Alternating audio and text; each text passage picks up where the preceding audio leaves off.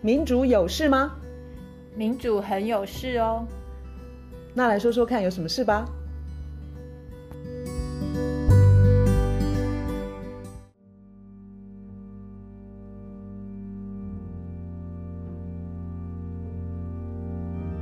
发生在巴勒斯坦的屠杀。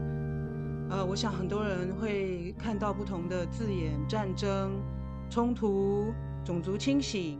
到目前已经超过一个月了。那根据加萨的卫生部，一直到十一月九号的统计，丧命的人数已经超过一万人，其中呃四成以上，我现在看到的数字是四千四百一十二人是孩童。几天前，联合国秘书长嘛，还有包括那个联合国儿童基金会的、嗯、的主管，都说加萨现在已经成为儿童的牧场，这个坟场，呃，也坟场。好，这些字眼其实都非常非常的沉重。我觉得现在一个大问题就是说，如果我们看美国的民调，美国的民调有差不多六十六趴的人都是希望赶快停火，因为你必须要是一个瞎子。才会看不见说现在加沙那边有多么的残忍，多么的可怕，所以停火是一个不应该。有一篇文章，那个 Truth Out 的文章说 ceasefire，他说停火这个什么时候变成是一个禁忌的用词？就怎么怎么会这个情况之下 ceasefire 怎么会变成有争议？可是就是有争议，而且美国政府拜登政府他就是不愿意去要求停火。以色列的说法就是说，我们现在的首要的目标就是要打击，就是要追杀这些恐怖分子。所以你现在叫我停火的话，那我就是功亏一篑。那他的利润是这个样子，然后使得很多人就不想要呃批评，因为这个事件的起头，很多人会把以色列也当作是就是受害者。对，但是。这个讲讲法显然有很大的问题。我们先不管十月七号，其实十月七号以前发生的所有的事情，我们在之前的两集我记得都讲到过之前发生的事情。另外一个就是说，我觉我觉得我对台湾的媒体也蛮失望，就是现在以色列的这种说辞，我觉得台湾媒体蛮接受的，就是说他去炸儿童、去炸医院、去炸学校、去炸住宅，然后以色列就说：“哎，我不是乱炸，那个哈马斯躲在底下。”我觉得台湾的媒体都。接受，所以也就是说，你小孩死了一百、两百、三千、五千，那都 OK，因为谁叫底下有有哈马斯？这个第一个是以色列，他这个说谎的记录非常的多，他要炸什么，他就他就给一个借口说，因为哈马斯在底下，事实上都被戳破非常多次。我等下有时间会举这一次的一个医院的例子。无论如何，你不能够因为这样，我觉得这个凸显一个第一个。我恕我直言，我会觉得以色列在我的感觉里头，我觉得他是一个懦夫诶，我觉得非常的懦弱，而且非常的无能。就说你怎么会，你要打击的敌人你打击不到，然后你炸死上面的小孩，你觉得理所当然、理直气壮？我觉得这完全在我的想象里头，这是一个懦夫的表现，而且你也非常的无能。你要你要把你的敌人揪出来，你去把你的敌人揪出来，你把上面一大堆好好的无辜的，包括婴儿给杀死。然后还理直气壮说：“哎、我在找我的敌人哎，你们不要批评我。”我认为这是他们长久以来就想做的事情。他们希望这些人赶快离开这些地方，因为他因为以以色列人需要这些土地。尽管加萨已经是很小的一块土土地，尽管他有七成的加萨已经有七成的人是难民，嗯，意思是他们是才在巴勒斯坦这块土地被迫迁移，就是。他们家的呃家房子啊家产啊是被占占用了，对啊，就是被以色列人逃难，对，他们已经逃难到这边，有七成人就已经是难民了。那我觉得以色列根本就是希望说，哦，你们不满意这边的生活也好啊，我真是希望你们赶快都移走，这些土地我我们我我们都都都需要的。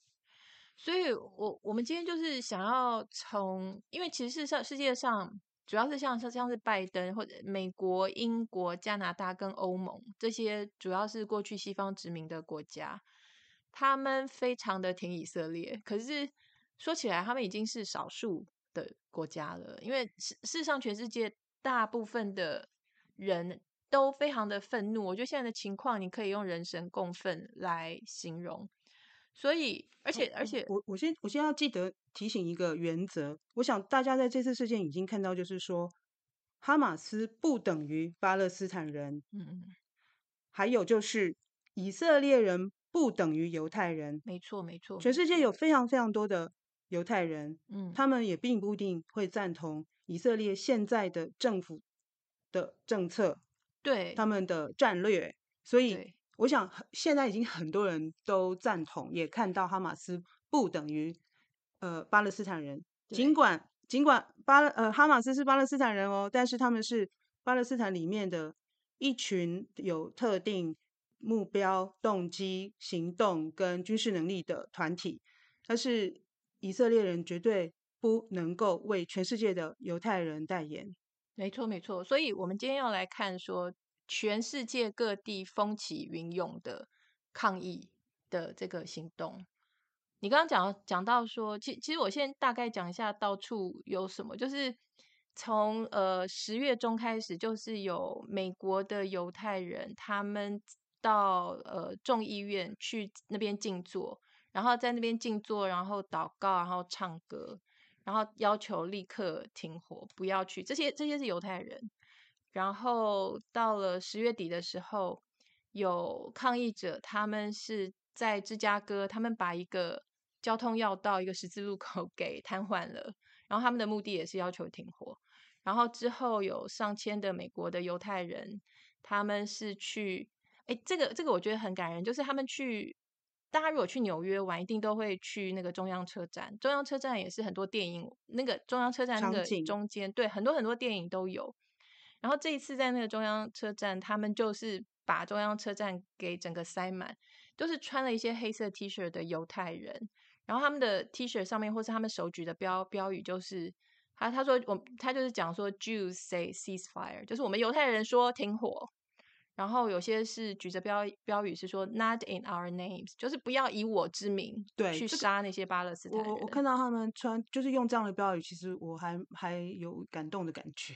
没错，没错。然后他们也起一个很大的一个那个那个布条，就写巴勒斯坦人应该是要自由，就 Palestine should be free。你看那个照片，中央车站要满满的都是穿黑色 T 恤的犹太犹太人，瘫痪了中央车站。我觉得那个很感人，也蛮爽的。对，然后也有诶，Rabbi Rabbi 的中文是犹太教的教士，他们的对啊，对，有点像。嗯，可以比喻像牧师对于基督教吧？对，就也有一些这个犹太人的这种呃牧师或是教师，他们被被逮捕。然后有一个是在，我觉得这很好笑，这个是拜登在跟他的政治现金的那个捐款人演说的时候，那个拜那个 Rabbi 他就在那边大吼说停火。那、啊、我们现在会翻译拉比，就是用那个音译。OK OK。然后其实我有看到一个，我记得好像是 Blinken 在场的一个，还是国会后面有一群民众，他们不但喊喊口号，而且他，你有看到那照片吗？就他们手都举很高，然后他们的手掌都是血，都是红的，所以那个照片我觉得都很震撼。然后我也看到希拉蕊在演说的时候被打断，然后被骂，然后还有加拿大呃公共电视台也被骂，也是一个。正在录影的一个场景，然后被骂，然后呢，还有一群在十一月开始，就是有那种不同宗教哦，不光是犹太犹太教，什么伊斯兰教，不同宗教的的领袖，他们在呃费城的一个重要的十字路口，他们也是在那边瘫痪十字路口，所以是不同宗教，我管你哪个宗教，嗯嗯、大家都站出来去骂以色列，去骂美国，对于他们这样子。如此冷血暴力的不停火，就是以人人为基础，大家就是关怀人，就是加萨的生活已经是非人的生活了。对，看不下去，大家都看不下去。然后在加州的一个港口，那个港口呢是抗议者去那边，呃，去挡住船只。为什么？因为他们认为那个船只它就是要运送美国的武器到以色列去杀人。然后最最轰动最大的一天，应该就是十一月四号，礼拜六那一天。十一月四号，就就这个前后，其实很多地方呃都有。事实上，是呃，全世界包括我看哦，从就是华盛顿，美国的，就是啊，从巴黎、伦敦，然后雅加达、意大利米兰，然后塞内加尔达卡，还有希腊的呃，希腊的那个瑞呃，希腊的那个雅典，然后呃，旧金山，还有土耳其，嗯、然后呃，华盛顿。华盛顿华府这一场呢，是主办单位说应该有三十万人。这个那个华盛顿的那个，我们看了那个 Democracy Now 的那个影片，我觉得里头有一些非常非常感人的片段，然后等下会来分享。然后像华府那边大家举的牌子，有的就是讲说，呃，Genocide Joe，就是 Joe 就是 Joe Biden，然后。前面那个 genocide 就是种族屠杀嘛，然后呃，他们还有还有人举的是是说，他说 Biden Biden you can't hide you'll be charged with genocide。他们是往白宫去游行，嗯、然后靠近白宫的时候就说拜登拜登你没有地方躲，别躲了，别躲了，你这个是种族屠杀，你会被判刑。那除了除了华盛顿这个之外，还有密苏里。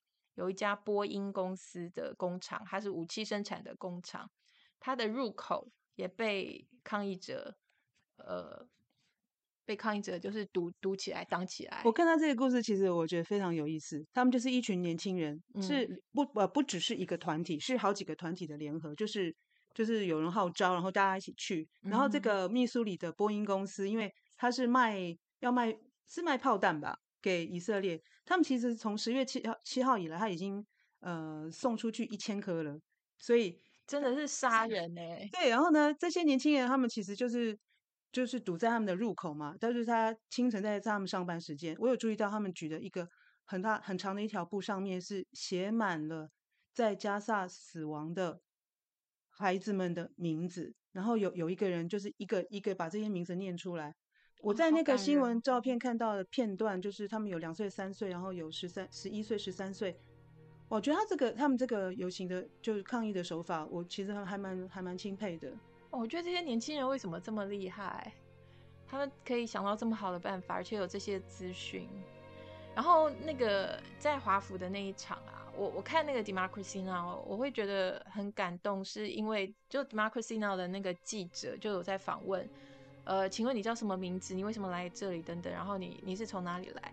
然后就会听到说有有些说我我我从很远的地方来，我光是来到这边我需要九个小时什么的，有的是什么从 Kentucky，有的是从什么北卡一大堆。然后里头一些民众他们就会说一些话，我觉得他们基本上就是在在传达一个讯息，就是说他们不懂为什么美国政府不要求停。然后里头有一些来参加的是巴勒斯坦裔住在美国，是，然后他会说：“我住在美国，我要缴税，是。你拿我的税去杀我的家乡的人，这个对吗？”就是，就说，然后还还有一些有有一个受访的是一个就是非裔的爸爸，他带了好像三四个小孩，然后那个那这他是非裔，他显然不是巴勒斯坦裔，然后那个。记者就问他说：“你为什么来？然后为什么带你的小孩？”他说：“我要我的小孩在历史正确的一方。”他说：“就像我们黑人当初受到迫害，我们有变成奴隶等等等。”他说：“同样的事情，就是不管是谁是被迫害，我们要站在他那一边，我们就是要挺他。”然后有一个女的跟她的妈妈，然后他们就。就就很激动，他说他们看到那些影片，他们没有看到那些小孩被杀的影片，他们没有办法睡觉。然后那个妈妈一直哭，一直哭，一直哭。然后那记者就说：“你有没有什么话要对巴勒斯坦的妈妈们说？”然后那个那个老妈妈就说：“她说我不，她说我不能想象你们过什么样的日子，我没有办法帮助你，我只能够来这边抗议，然后支持你们。”就是很他访问的这些人里面，然后也有一个人就就是。说，他说，哎，我们来这边，然后这边有这么多人，我们可以看到那个那个宣传站，那个宣宣传政府那些宣传站好像破功了，就是 大家都已经看破了，呃，你是在政府是在宣传，以色列是在宣传，就是种种这些，然后我觉得，呃，我有一个有一有一段是一个算是已经歇斯底里的一个老太太，她一直在等于是啜泣，而且是哀嚎，就是他一直在说 why why why 为什么为什么为什么？他说 babies don't have guns，婴儿他们手里没有拿枪，为什么杀他们？为什么杀他们？他一直哭一直哭，然后尖叫，然后一直问 why why why？他说我想要有答案。没有答案。现在的武器太残酷了，现在的这些武器的装备很厉害，能量很大。你看他们这些轰炸，就是这个加萨这这场战争，其实就是血淋淋的在我们面前上演。这件事情其实很残酷，然后当然也直接传达那个影像的力量。因为一开始其实你还记得吧？就是大家一直看到就是那个以色列的。的人就是被、嗯、被绑当人质、嗯，然后那时候有某种程度的晋升，就是说，哎、欸，大家好像要去谴责哈马斯。你知道，在法国很多那个左派的的政治人物，他们不去谴责哈马斯，一开始在第一个时间点是被批评的，就是说你连你连这样的事情都还出不了，就没有办法谴责吗？嗯。然后你看后来加萨这些恐怖的画面出来。都是平民，然后他们不是被压在那个瓦砾堆下，要不然就是受伤，然后医院根本没有足够的资源去帮忙他们。这些影像一而再再而三传出来，全世界人再也受不了了，真的受不了了啊！就是你看到，你看这边这个照片，他就是一个大人的手牵着一个应该是一个小已经死掉的小孩的手，那小孩的手都是血，可是那他的手手腕上面写着他的名字，就现在医院都在帮。小婴儿写名字，因为这样炸烂了才知道，就是他死掉之后才知道他是谁。因为可能小 baby 他们穿的衣服都一样，等等等，非常非常残酷啊，就非常残酷。然后呃，那个半岛电视台他们有制作一张图卡，就是告诉你说不同的战争平均一天杀多少小孩。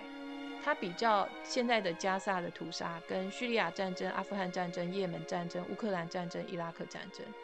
伊拉克战争十四年下来，平均一天杀零点六个小孩。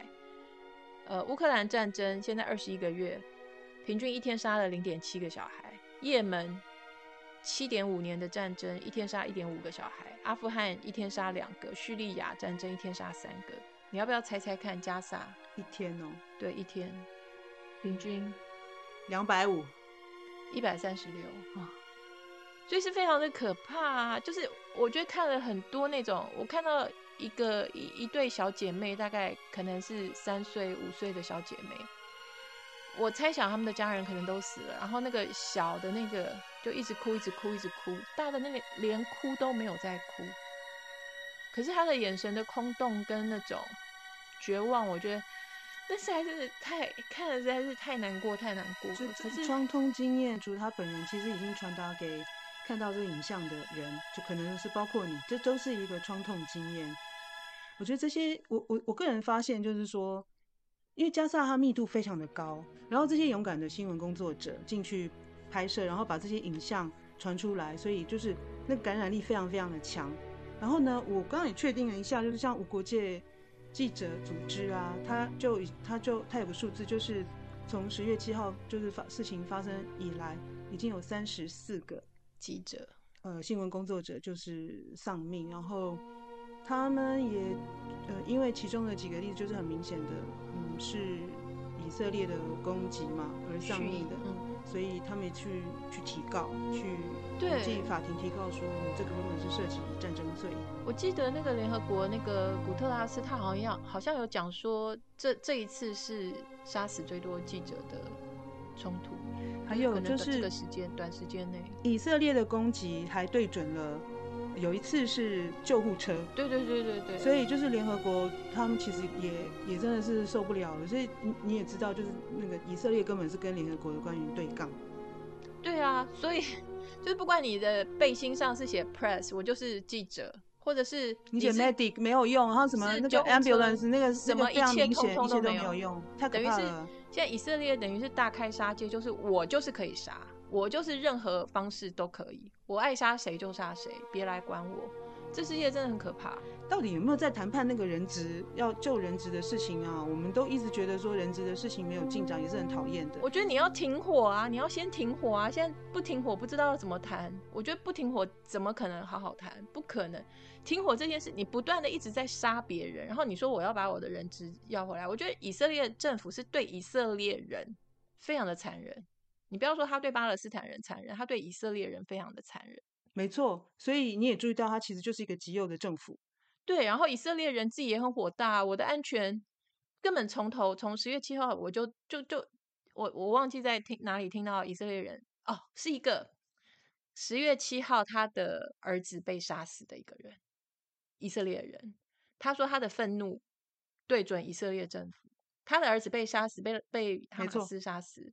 他说：“以色列政府常年的政策就伤害到我们的安全，然后所以他他今天还是站出来，他站出来谴责，他不是谴责巴勒斯坦，不是谴责哈马斯，他在谴责以色列。很多受害者的家属有同样的，对啊，你应该要维护我们我们的安全，结果你的所作所为让我们让以色列一点都不安全。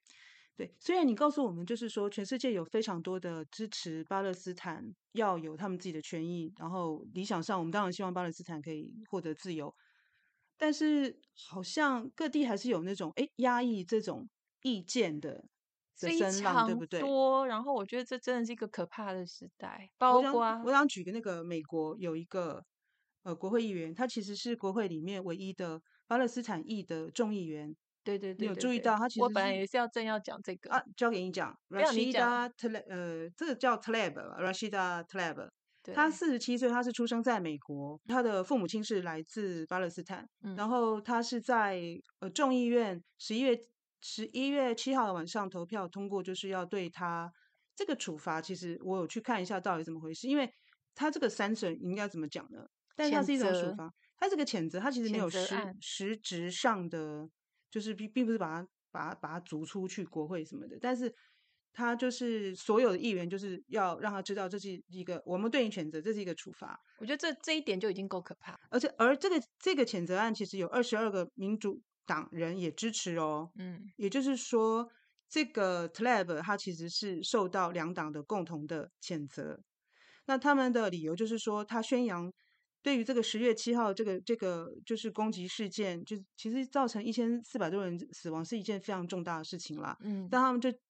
批评这个巴勒斯坦裔的国会议员，说他宣扬错误的叙述，他大概是把这个事情没有没有没有符合这个主流社会的说法，然后呢就指控他说要摧毁以色列。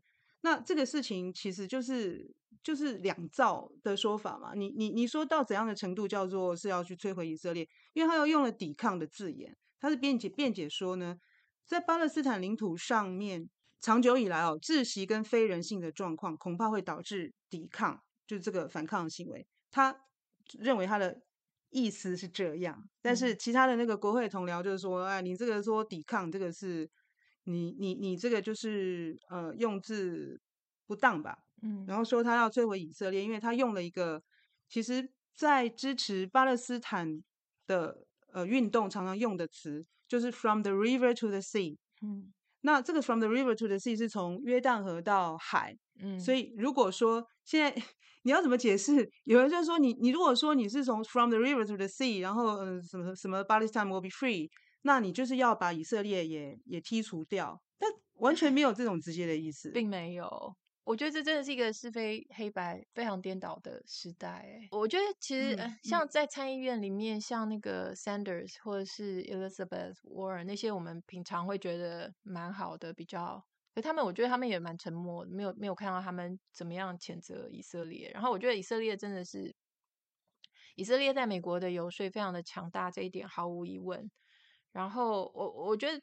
不光是你刚刚讲那个 Rashida Tlaib Tlaib 的的谴责案非常的荒谬之外，那个呃，美国国会事实上还有极右的议员，他们提案提非常可怕的案子，他们提案说取消所有巴勒斯坦裔的签证跟他们的难民的身份，所以反而是这种非常极右，然后非常针对那个受害的巴勒斯坦裔的人的一种攻击。受到至少受到极右的议员的欢迎，然后我觉得这这里头下面要讲的这个可能是一部分答案在这边，就是好，美国它每年就已经每年哦都已经固定提供快要四十亿的军费给以色列，嗯、没错，三十八亿美元。对，然后最近他们又在十一月二号的时候通过了一百四十点三亿的美国的纳税人的钱，嗯，去给以色列，所以这些钱呢都会进到某些人的口袋。嗯哼，我觉得这就是最清楚的答案。为什么？一旦有战争发生，一旦有军火这件事情，国会里头就一定会有很多人支持战争，就一定会有很多人反对停火，这是很关键的一个原因。所以，如果完全没有批评的声音的话，也就是没有人会提起这些问题，或者是说到底有什么状况。我注意到这个被处罚的这个 Tlaib，嗯。他他就说，呃，批评以色列如果就是等于反犹这样子的想法，那其实以他这个被处罚例，他就说设下了一个危险的先例，这这样子的结果，其实就是就是用来压制为在全美国为人权发声的不同意见。没错，我觉得他们的目的就是这样，所以这就是压制不同的意见。嗨，如果你认同在这个节目可以听到很多资讯和知识，欢迎订阅追踪，直接给我们五星评论和留言。谢谢你支持多元观点。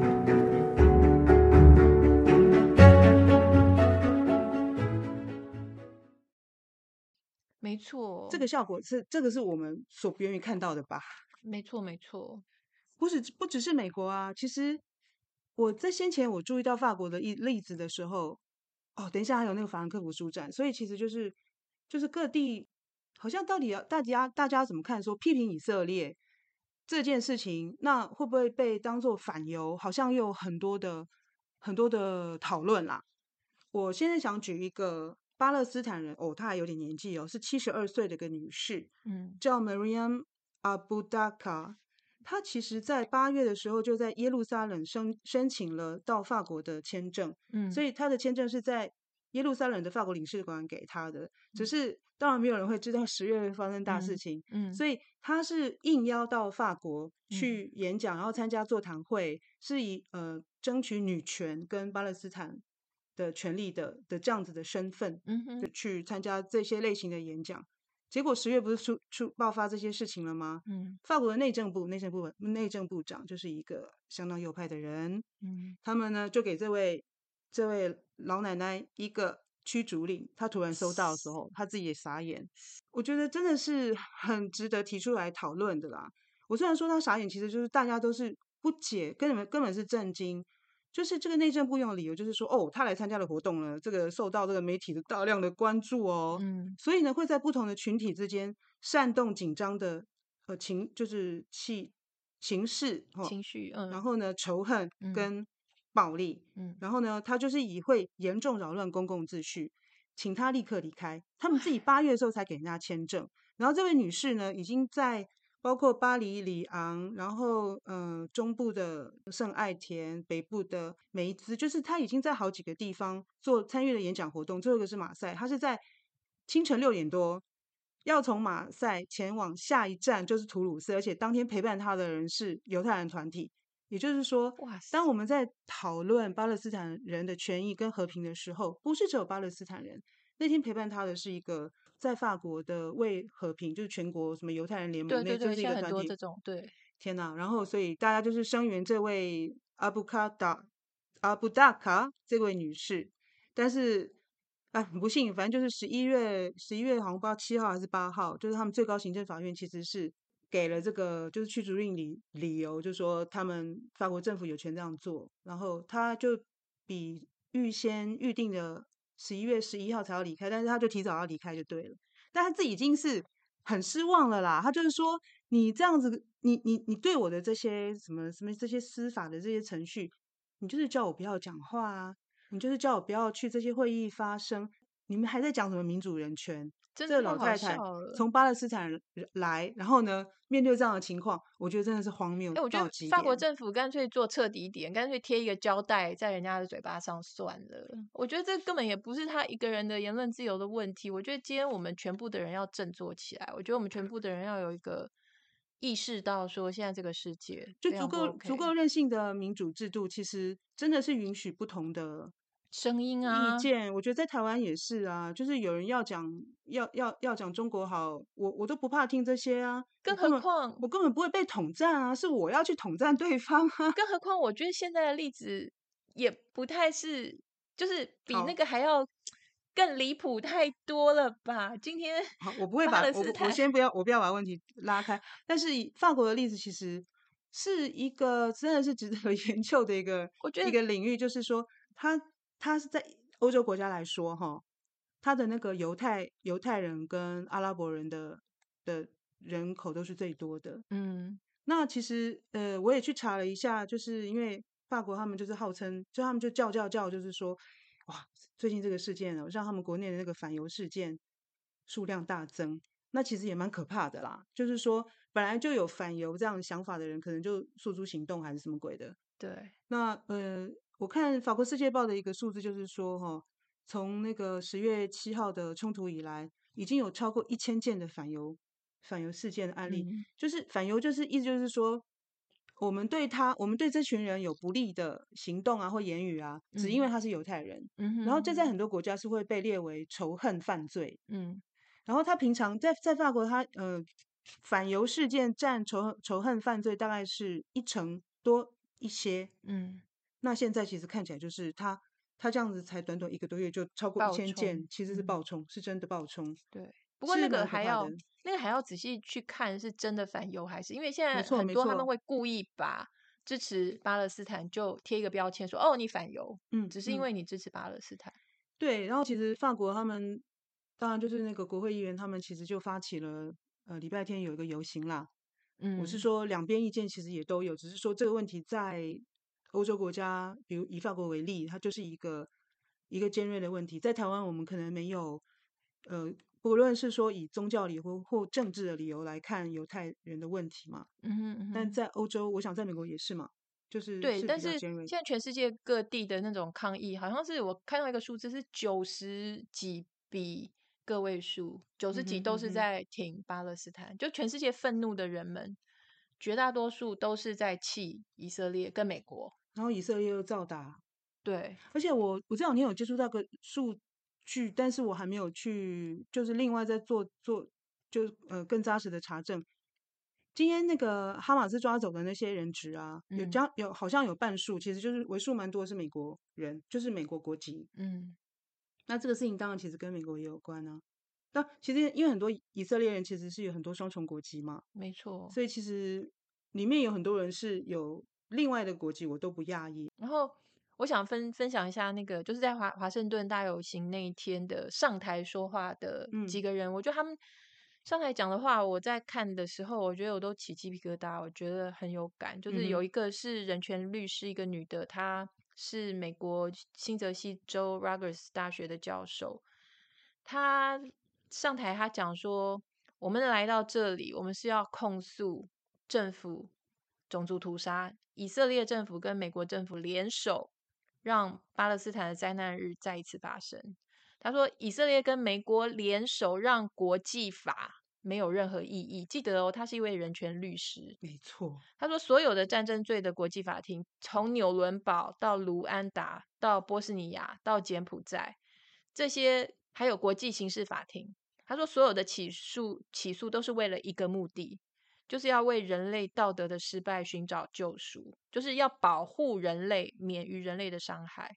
他说：“可是这一次呢，我们失败，我们没有没有成功让他们住手，我们没有阻没有办法阻止白磷弹，因为以色列现在已经在用白磷弹降临在巴勒斯坦人身上。”他说：“那些年纪还太小，不知道要怎么样求求我们救他们的婴儿。”他说：“我们来到这边，我们帮他们提出停火的要求。”他说：“我们来这边是因为巴勒斯坦这一次把西方虚伪的普世人权 （universal human rights） 就普世哦，美国不是最会讲说人权是普世价值。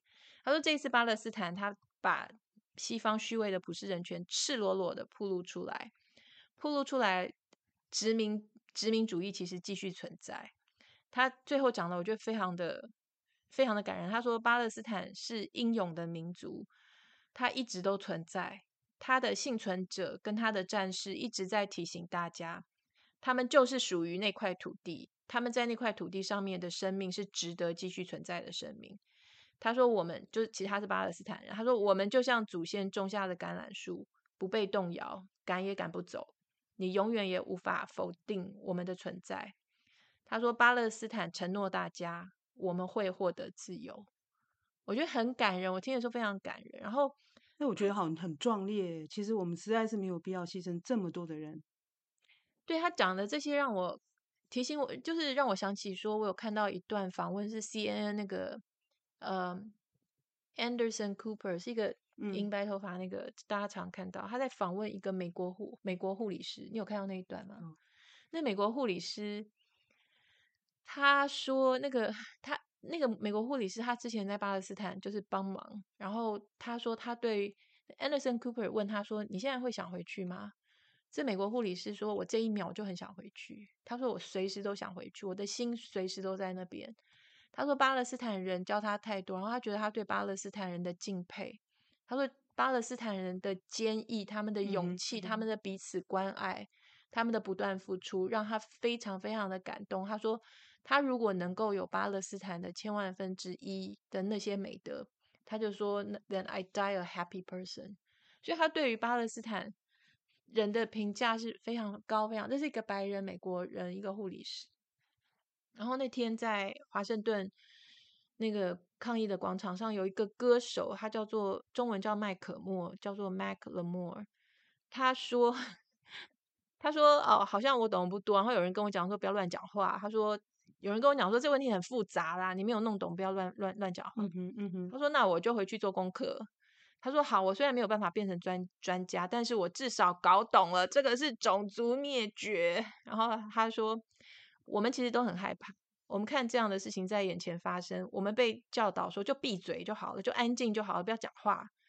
他说这样子可以保住我们的事业、我们的工作，我们的事业跟工作比较重要。我想要提醒说，这样一位歌手敢上台去讲这些话，真的要给他鼓掌，因为美国现在那个氛围，那个 cancel culture，就是你敢讲这些话，你唱片还要不要卖？你的你的社媒要不要还要不要继续经营？那就是那些有钱，就是像华尔街那些人，嗯、他都可以毁掉毁掉你的事业。对。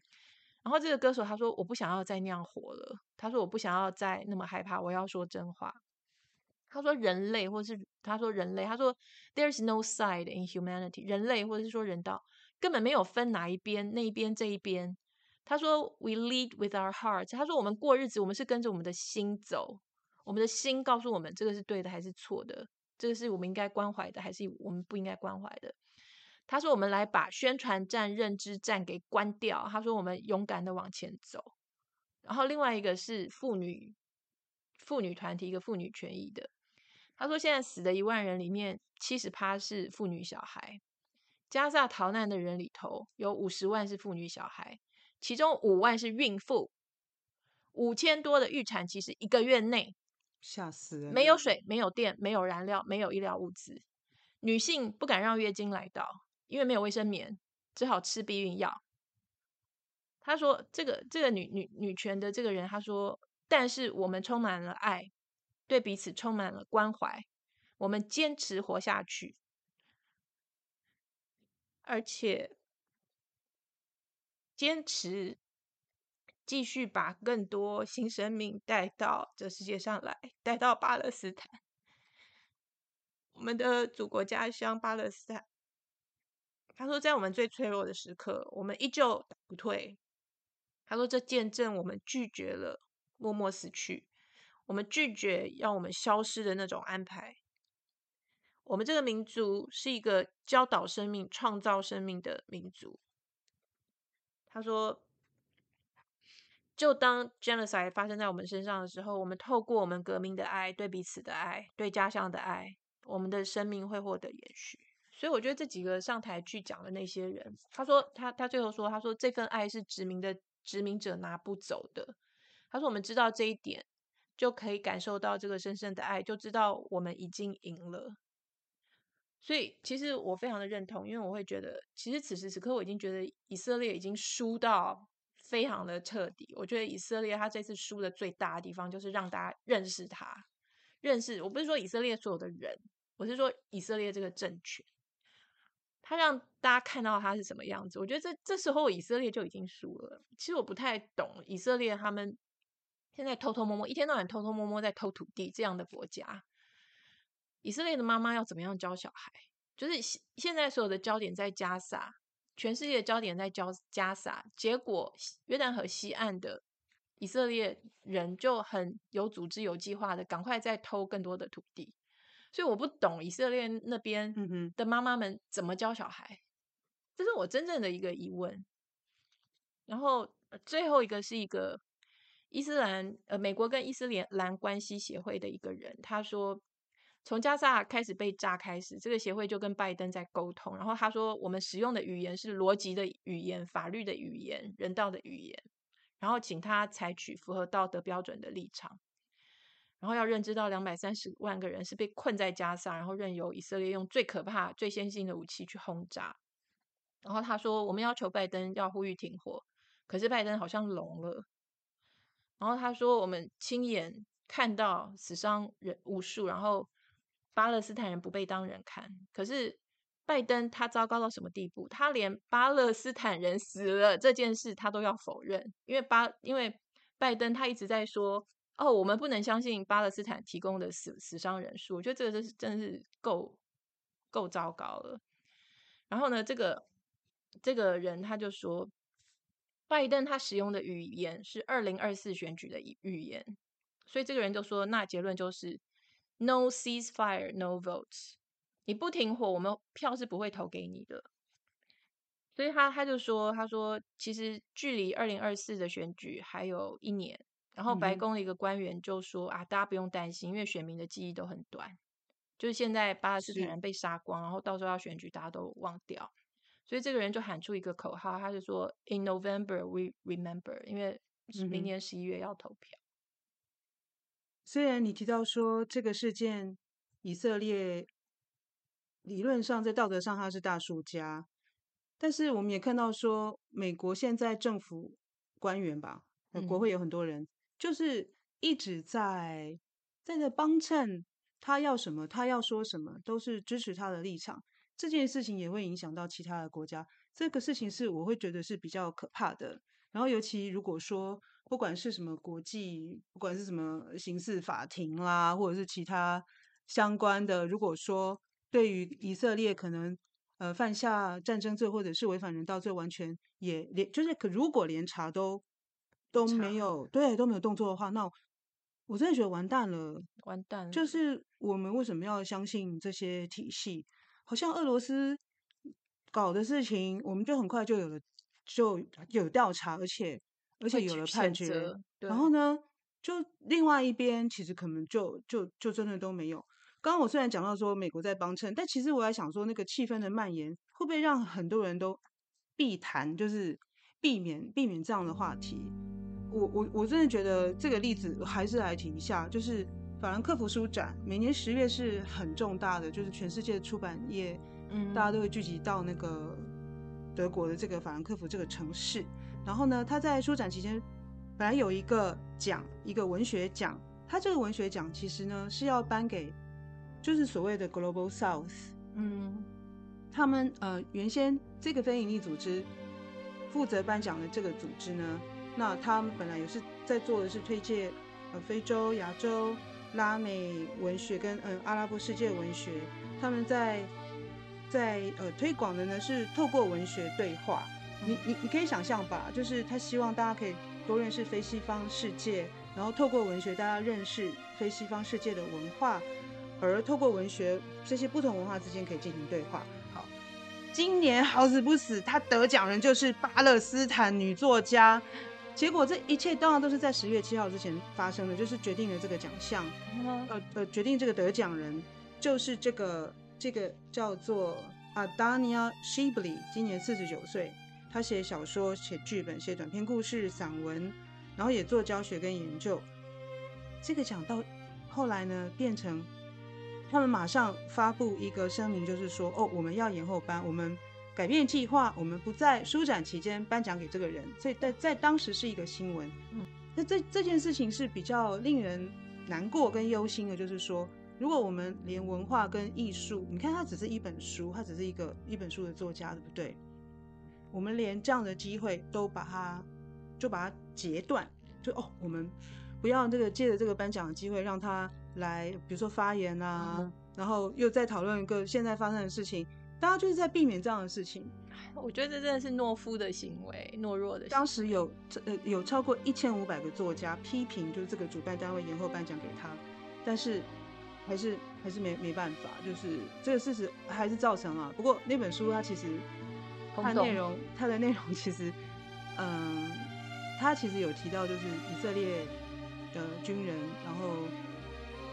在清扫，反正你知道他们的军事行动，嗯，然后他们有绑架一个，就是住在因为巴勒斯坦，他其实有很多人住在那边，巴嗯、呃、有阿拉伯，然后有贝多因人是游牧民族，嗯、那那个清洗活动就是以色列军人抓了一个贝多因的女孩子，然后就是强暴跟杀死她，然后这故事的后半段是这个小说家就是写说巴勒斯坦一个一个女孩子。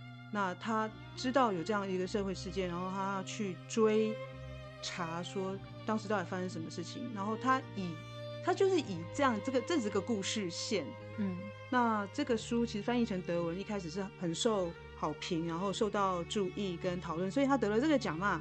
可是，在书展之前，正好就有一个记者就是批评说，你这个书里面所有的以色列人都是匿名的，呃，就是强暴犯跟占领者。然后呢，你这书里面的巴勒斯坦都是受害者，反正就是就是有人把它简化，把它那个书评搞得就是很很简单化，然后又正好呼应了现实发生的事情。对，所以主办单位就吓得要死，然后这整件事情就延后延后到不知什么时候。其实他奖金其实不是很多，三百欧元大概新台币是十万元。但重点是它是一个荣誉，尤其它是在全世界就是。出版是出版界就是盛世，就出版界最最重视的一个场合里面，你要颁出这个奖，它其实是一个在出版来说是一个重要的事情。然后我觉得他们就自断武功，然后我觉得对言论自由跟创作自由、思想自由是一个很可惜的打击啊。我觉得这个丑态真的是没有办法形容，而且很懦弱，而且好像冥冥中老天就是今年就刚好是这个吧。对。但但怎么办？就是说如果。在这样子的气氛之下，也就是说以色列加美国，我不太知道是不是还有其他。当然了，可能欧洲人、美国人是不是也有？就是他们那种反犹的历史是给他们一个很沉重。对啊，对啊，欧洲是特别，对，就是反犹的历史就给他们一个很沉重的包袱。所以遇到这样的事情，就大家就很多人啊，就是会退避啊，就说：“哎，我们是不是就不要激化这个这个对立？我们还是不要骂以色列好了。”就好像在骂以色列，就在骂犹太人。真的，真的，拜托，以色列不不是不等于全全世界的犹太人。我觉得真的是，你看西方这个，我觉得真的是一个懦夫懦弱，而且是做错事了，然后到今天还不认错，还要怪在别人头上。现在的情况就是说，长时长长期以来反犹，呃，欺负犹太人就是这些人，主要是欧洲，然后还有美国，然后他们在一九四八年前后，就是意思就是说。好，都已经发生大屠杀了，那这个账你们去找，意思就是结果就是你们去找巴勒斯坦人，就现在就变成说以色列人在对巴勒斯坦人做的是不可想象的，犹太人也经历过了这种事，而且今天以色列一个部长他还说，他说怎么会给巴勒斯坦人人道人道援助呢？他说你难道会给纳粹人道援助吗？哇，我的老天爷！然后他说。哎，巴勒斯坦人没有平民是无辜的耶。他讲这种话，我觉得这个以色列这个国家真的是已经，真的是，我觉得有很很严重的病啦。我觉得说说实话，我觉得这个之后他们需要去做的各式各样的所谓的呃 soul searching，就是去寻找他们自己的灵魂，然后去找问题在哪。我觉得这个工作非常的工程会非常的大，而且非做不可。你看，我们，呃，站在观察或的的角度，我们可以做些什么，或者是我们可以借由这个机会，多去挖出什么知识或历史，来让我们多了解这个世界正在发生或即将发展的很多事情。其实我觉得这次我我会希望说有更多的人感受到那个宣传战的威力，就是这一次是一个很大规模的跨年、跨国、全世界就跨历史的很大规模的那个宣传战，一些谎言，一些告诉我们世界上世界是怎么让。我觉得这次是一个很大的破口，就很像那楚门楚门的世界，它那个就是破掉了。那个布景破掉了，墙壁破了一个大洞。我觉得这次，我就希望这个效果，它是让很多人可以觉醒。你是说，我们可能生活在很多的假，我们的世界很多假象啊。我们生活在一个充满假象的世界。对。然后，我们应该要勇敢的去撕开那个假象。对，没错。去正视真相。没错。至于那需要多大的勇气，还有我们有没有足够的 guts，。我们有没有足够的勇气、跟力量、跟智慧去面对？我觉得大家不要害怕。你看这全世界的游行跟示威，你看有多少人，他们都在觉醒，然后他们都不害怕，他们都把话说出来，所以我们也不要害怕。好，希望停火很快可以实现。对，这是最重要的。今天先这样子，拜拜，拜拜。